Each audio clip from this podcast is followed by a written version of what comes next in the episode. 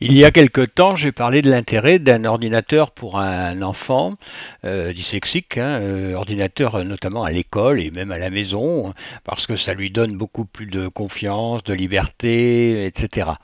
Mais aujourd'hui, je, voudrais aborder, suite à mon expérience, le côté négatif de l'ordinateur.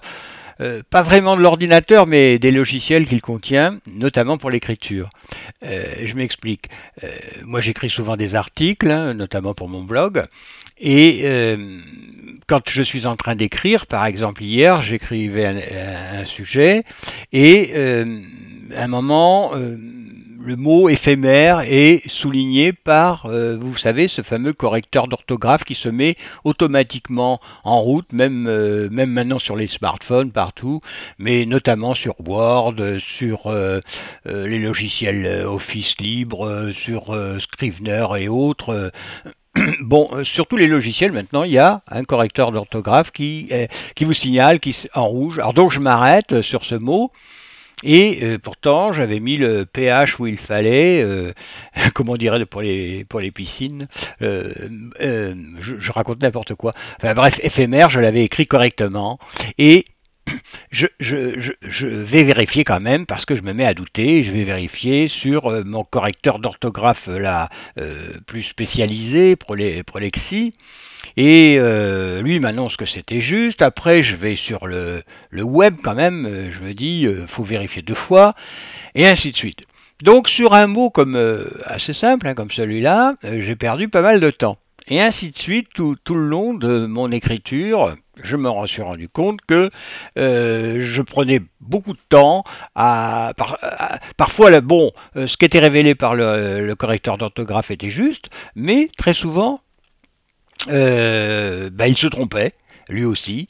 Ce n'est pas juste à 100%. Et, et donc, ça me faisait hésiter, chercher longuement.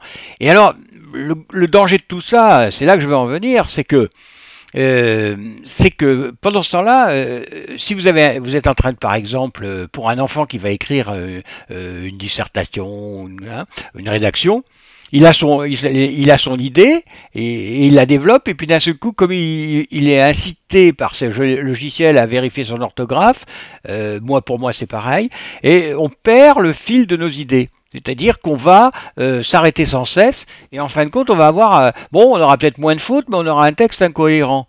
Donc euh, mm, conseil que je pourrais donner, notamment aux adultes qui écrivent et qui sont comme moi dyslexiques, c'est bah, arrêter ce, on peut le bloquer, hein, ce correcteur d'orthographe, quel qu'il soit. Il, suffit d'aller dans les préférences et puis de le stopper et d'écrire d'abord son texte. Et euh, pour pouvoir garder le, fil de ses idées, son raisonnement, hein, euh, facilement, euh, surtout qu'un dyslexique se disperse facilement, et à la fin, seulement passer au correcteur d'orthographe. Ça évitera une perte de temps extraordinaire. Et, et puis, parce que nous, les, dyslexiques, on a tellement peu confiance en notre écriture que dès qu'un appareil nous signale qu'on a commis une faute, euh, forcément, on, s'y arrête, on veut comprendre.